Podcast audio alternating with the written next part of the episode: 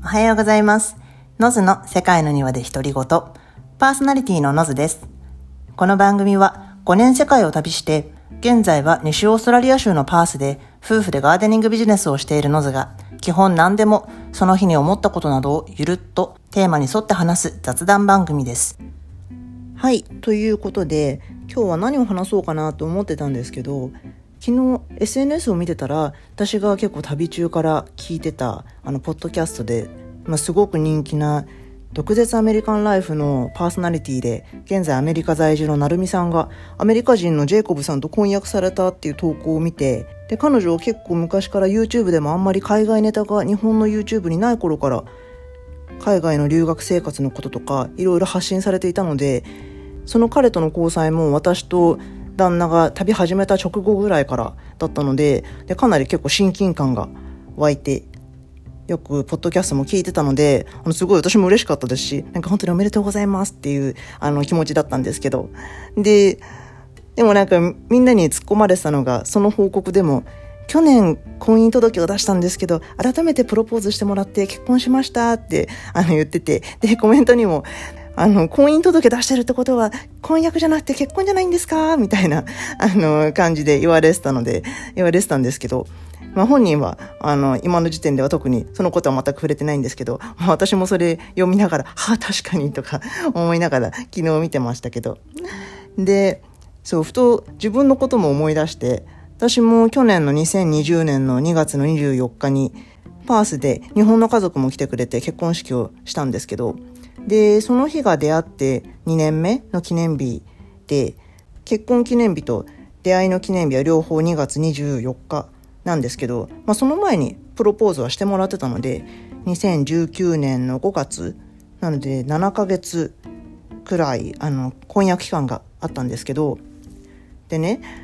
それで今年の2月の結婚記念日の頃に日本の友達が記念日おめでとうっていうメッセージをくれたのでであ確かその子も同じ去年の同じぐらいに結婚式だったのインスタで見たなと思ったのでで返事で「あ確か結婚記念日近かったよね2人もおめでとう」みたいな感じで返したんですけどそしたら彼女から「え？式は2月だったけど結婚したのはもう5月だよ」って言われてで一瞬私もちょっと固まって「え？ああ日本は入籍した人結婚式が違うのかって思ってでそう自分が日本人なの棚に上げてすっかり日本のシステムを忘れてたんですけどでそうというのも日本はあの紙を提出すれば入籍完了で大体その後とかに結婚式をやる方が多いと思うんですけどまずオーストラリアは戸籍自体はないんですけど事前に結婚執行者の資格を持った人と面接をして結婚希望書を提出する必要があるんですよ。でそれから神父さんとかそういった資格を持った人その結婚執行者の資格を持った人の立ち会いのもとで結婚式を行って結婚の先生あのなんか愛することを誓いますか？はい！みたいなあのあれをやってで自分たちが選んだ証人2人も立ち会って新郎新婦とその2人の証人が署名して結婚。ってなるのでもう私の頭の中では結婚式イコール結婚記念日っていうイメージがもうついてしまっててあもう確かにそうだよねとかあの改めて 思いながら。だから私はよく友達の SNS とかで見るあの結婚届の紙を持ってなんか2人で役所の前で例えばなんか2人でにこやかな写真？みたいなあのあそんなのできんかったなとか思いながら。まああのドレスで似たような写真は撮らされたんですけどでオーストラリアでは場所も教会か自分で設定した会場かそれか政府の機関の3つから場所が選べるので私はパースのスワンリバーに面した結婚式もできるレストランでやったんですけど一般的にはセレモニーとレセプションで分かれててセレモニーは日本でいうバージンロード歩いてあの宣誓する感じのやつを外でスワンリバーの前でやってでレセプションっていうのは披露宴なのででそのレストランの中とそこのオープンテラスでやったんですけどそなので私たちは結婚のサインはそのセレモニーで全部誓いのキスとかも終わってでそのまま隣にも用意してあるテーブルでもみんながいる前でサインをしたんですね。よくあの映画とかでもあるあのブライズメイドさんあの花嫁の友人とかが同じ色のドレスとかを着てブライズメイドっていう花嫁の付き添い人をやるんですけど。で男性は花婿は英語でグルームというのであのグルーム側の付き添い人をグルームズマンって言うんですけどブライドとグルームが先制している時に両側に立ってるのとかあの結構見たことあると思うんですけど映画とかで。でそのブライズメイドの中で代表になるのがあのメイド・オブ・オーナー。で男性側はあの代表がベストマンって言って基本1人ずつ結婚の承認になるあのメイド・オブ・オーナーとベストマン。っていうのが2人いてテーブルでサインしてる時にその結婚証明書に一緒にサインをして結婚が成立するっていう形になるんですね。だからもうみんなの前で私たちはもうサインしてで結婚をしました。で私たちも大掛かりな結婚式にはちょっとしたくなかったのでなんか映画みたいなあのブライズメイドとグルームズマンがずらみたいな形じゃなくてこの証人になってくれるメイド・オブ・オーナーとベストマンの1人ずつだけ選んでで彼の私たちの場合はその彼は弟に頼んでベストマンを。で私は彼と出会った時に偶然一緒に出会って一緒に旅してた。日本人の友達が彼女がいなかったら私は彼には出会ってなかったので。でなのでお願いしてだからメイド・オブ・オーナーとして署名をしてもらいました。なので、まあ、その場所はその教会またはその私たちみたいに自分で選んだ会場。でもう一つ政府機関でも結婚することができるんですけどもしも大昔に映画のセックスダッシーとか見たことある方だったら思い出すかもしれないんですけどあの役所で結婚する形でオーストラリアだと1ヶ月から18ヶ月前までに登録書に行ってで面接とパスポートチェックとかを受けてで私たちも書いた結婚希望通知書を記入して式を予約してで式の当日は執行人が立ち会って新郎新婦と証人2人も一緒に出向いて結婚するっていう形なのでもうなんか全部で15分ぐらいで終わるみたいです。